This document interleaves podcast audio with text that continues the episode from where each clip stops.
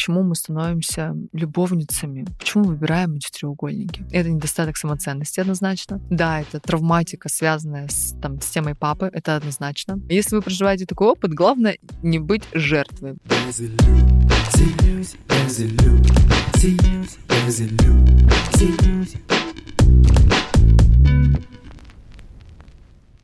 Всем привет, меня зовут Юлия Терентьева, это подкаст «Без иллюзий».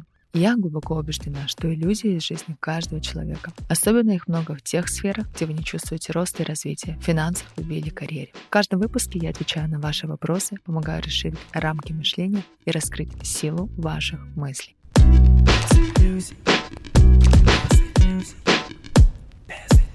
В сегодняшнем выпуске я хочу с вами поговорить про свой личный опыт, которым я делилась в том числе в социальных сетях. Это про опыт быть любовницей. Почему? В моей жизни был такой этап, почему он случается в жизнях многих женщин, какие причины, как быть в нем, как себя вести, стоит ли этого стыдиться, бояться, жить вообще в таком формате или же бегом бежать оттуда. Давайте сегодня вот такой откровенный выпуск сделаем. Мне было тогда 20, по-моему, один год, и я по работе познакомилась э, с мужчиной. Я даже не сразу поняла вообще, что у него есть, собственно, семья какая-то. Он начал очень активно за мной ухаживать, и он был старше меня на... Мне было, получается, 21, а ему было 45. И он начал активно за мной ухаживать, задаривать подарками всякими. Такой напор был очень сильный, и я как-то потихоньку даже заинтересовалась. Хотя вообще мы тогда я классно жила, наслаждалась своей жизнью. Мы с подругой снимали комнату, очень классно проводили время, и как-то я вообще не думала о построении каких-то отношений, уж тем более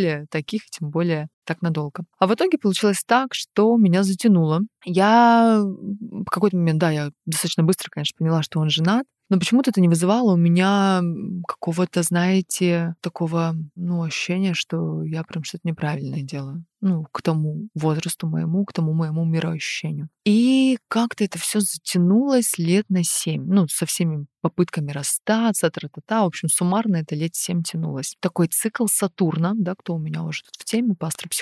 Цикл Сатурна семилетний, в психологии тоже, да, у нас есть семилетние циклы. И вот в 21 я как раз-таки стартанула в начале нового цикла, и к 28, по сути, я эту тему и зафиналила. 7 лет. Если бы застряла еще дольше, то еще бы на 7 лет бы застряла. На еще один цикл. Но это бы уже мне с рук не сошло, как говорится, в плане ответственности, зрелости и тела и здоровья. И почему вообще случается такой опыт, да? Почему мы становимся любовницами? Почему выбираем эти треугольники? Конечно же, по той причине, что очень низкая самоценность. Девочка, которая выросла без папы, ей не обо что, не об кого посмотреть свою ценность. Когда рядом любящий отец есть, он э, обязательно отзеркаливает это да, для дочери. Какая ты у меня молодец, какая ты у меня красивая. И он показывает ей через свой пример первой мужской любви, как мужчина должен и может заботиться о дочке. У меня такого опыта не было. Вы знаете, что мама меня воспитывала, одна меня воспитывала с бабушкой. И наоборот, да, в моих программах очень много про мужчин было зашито такого опыта, что мужчины там никакие, безответственные, доверять им нельзя, верить нельзя. И с этим опытом я и выросла. И, конечно же, девушка, у которой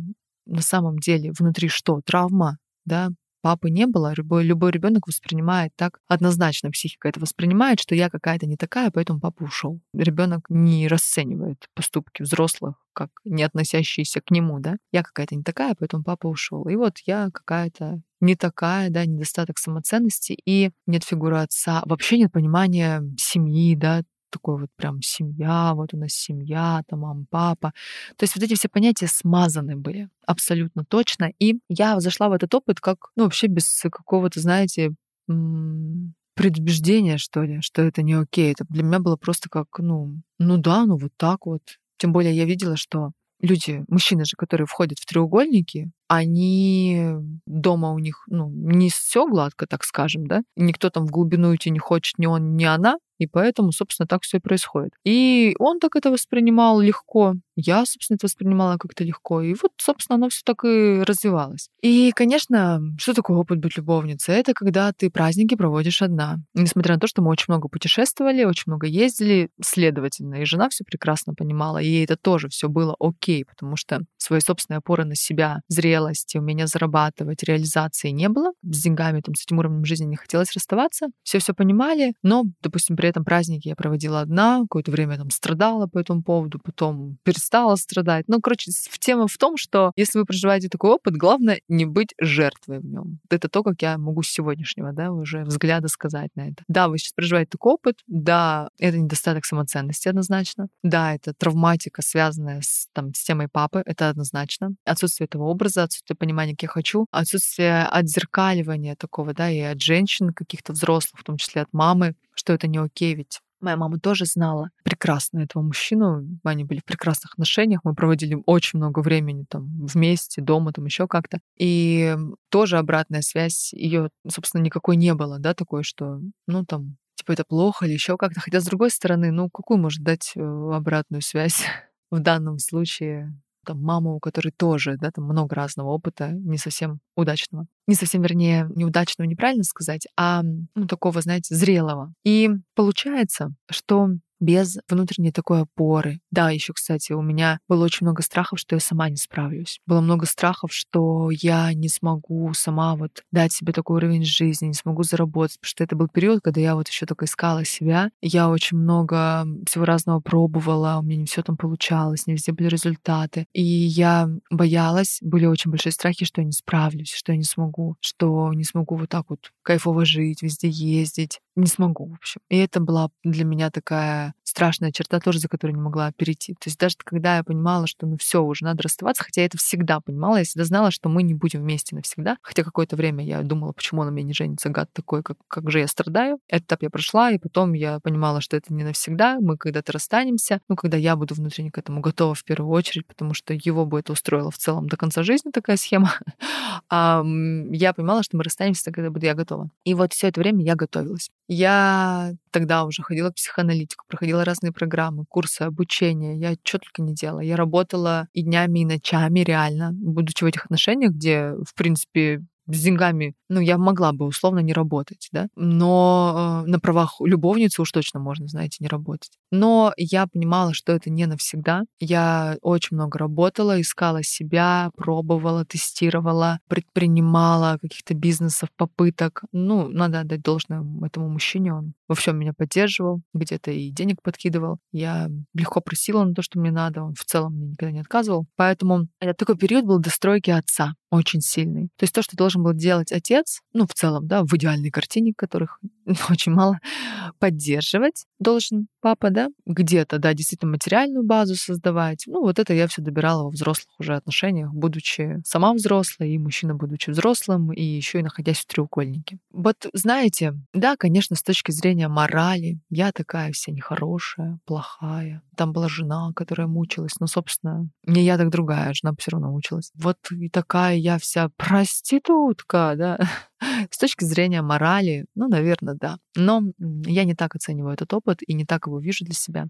Это необходимый был для меня опыт достройки папы, достройки образа мужчины, который для тебя что-то делает. Вы знаете, какую для меня это заложило фундаментальную базу, которой у меня не было в детстве. Я увидела, как мужчина может заботиться, как он может там и материальные, да, какие-то вещи давать. Потому что в этих отношениях для меня была подарена, например, машина, там вот мой дом, который в Подмосковье, в том числе с его помощью весь строился, делался. Поэтому это очень большой ресурс, очень большой. И надо просто уметь отсюда брать, ну так скажем, извлекать выгоду, правда. Это очень большой ресурс. Но при всем при этом я еще достраивала свою опору. Я работала с этим. Это все, собственно, то, что сейчас есть на моих обучающих продуктах. Формула счастья, искусство быть женщиной. Это все заложено там. Мой опыт только а уже такой более пошаговый, трансформирующий для других людей через то, что где-то я прошла, что в итоге нужно было осознать, чтобы собрать себя как женщину. Я не могу сказать, вот оглядывая сейчас на свое прошлое, что это было ошибкой. Сто процентов нет, это классный опыт. Если вы сейчас находитесь в нем, конечно же, мы осознаем реальность, осознаем то, что есть битые пазлы внутри нашей личности, которые создали этот опыт. И да, их надо исцелить, потому что удовлетворения в этом опыте навсегда, на всю жизнь не будет. Вы все время будете чувствовать себя попрошайкой какой-то, которая доедает что-то с чужого стола все равно. То есть внутри это будет ощущение. И реализации, как женщины полностью ощущение себя, и все равно его не будет, да, этого ощущения. И это очень важно. Это очень важно видеть, это очень важно понимать и работать с собой. Да, обучаться, терапевтироваться, проходить мои продукты в том числе, разбираться с собой, достраивать эту внутреннюю опору, становиться сильнее.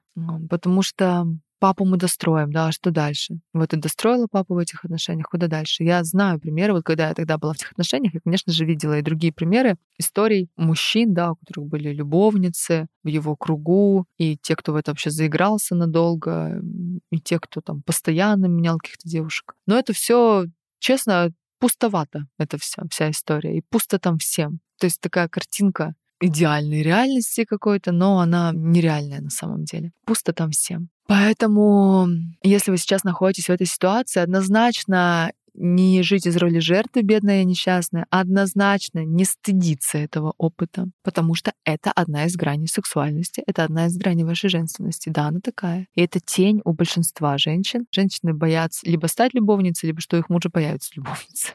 И это тень, это табуировано, это заблокировано, таких женщин осуждают, но при этом жутко этого боятся. То есть боятся, что их мужа появится любовница, что я не буду так хороша, как эта любовница. Поэтому тема эта табуирована, на нее не принято говорить. Чем больше вы и как жена для себя разблокируете это, да, поймете, от чего мой муж вообще может гулять. Потому что на сегодняшний день я прекрасно понимаю, как это в отношениях возникает, да, как я, будучи уже имея опыт и жены, и любовницы, я точно знаю, в каких отношениях возникает это, почему это приходит, да, что с этим делать, как э, не попасть в этот любовный треугольник, да. Любовные треугольники — это всегда, где есть, э, возникают всегда там, где есть незрелость, где есть э, нечестность. И вот когда я сама в своей жизни вот создаю какой-то треугольник, например, не решаю что-то, да, это не может не касаться отношений, это может на работе быть, то тогда со мной тоже кто-то может создать этот пазлик треугольник. Очень часто девочки еще знаете, как рассуждают женщины. Ну, типа, я вот сейчас нахожусь в этих отношениях и параллельно буду себе искать кого-то нормального. Так не работает.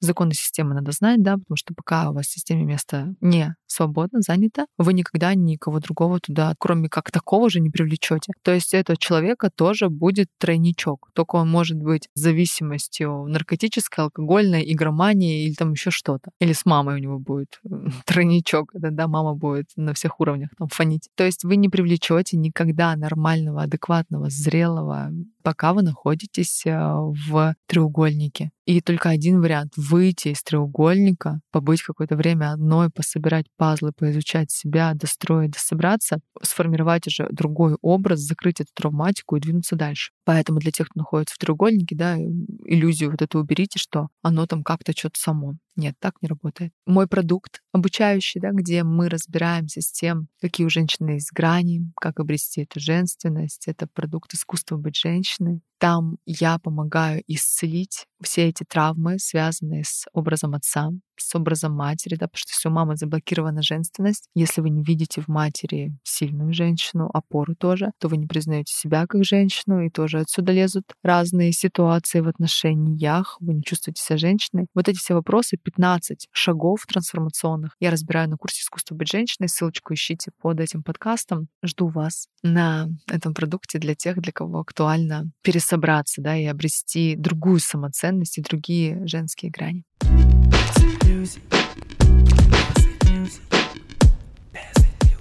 Ну что, дорогие слушатели, я думаю, что вам был этот выпуск интересен, полезен. Уверена, что где-то стало меньше иллюзий. Я буду рада вашим звездочкам, отзывам в iTunes, а также подписке на любую удобную подкаст-платформе. Так вы помогаете развитию этого проекта.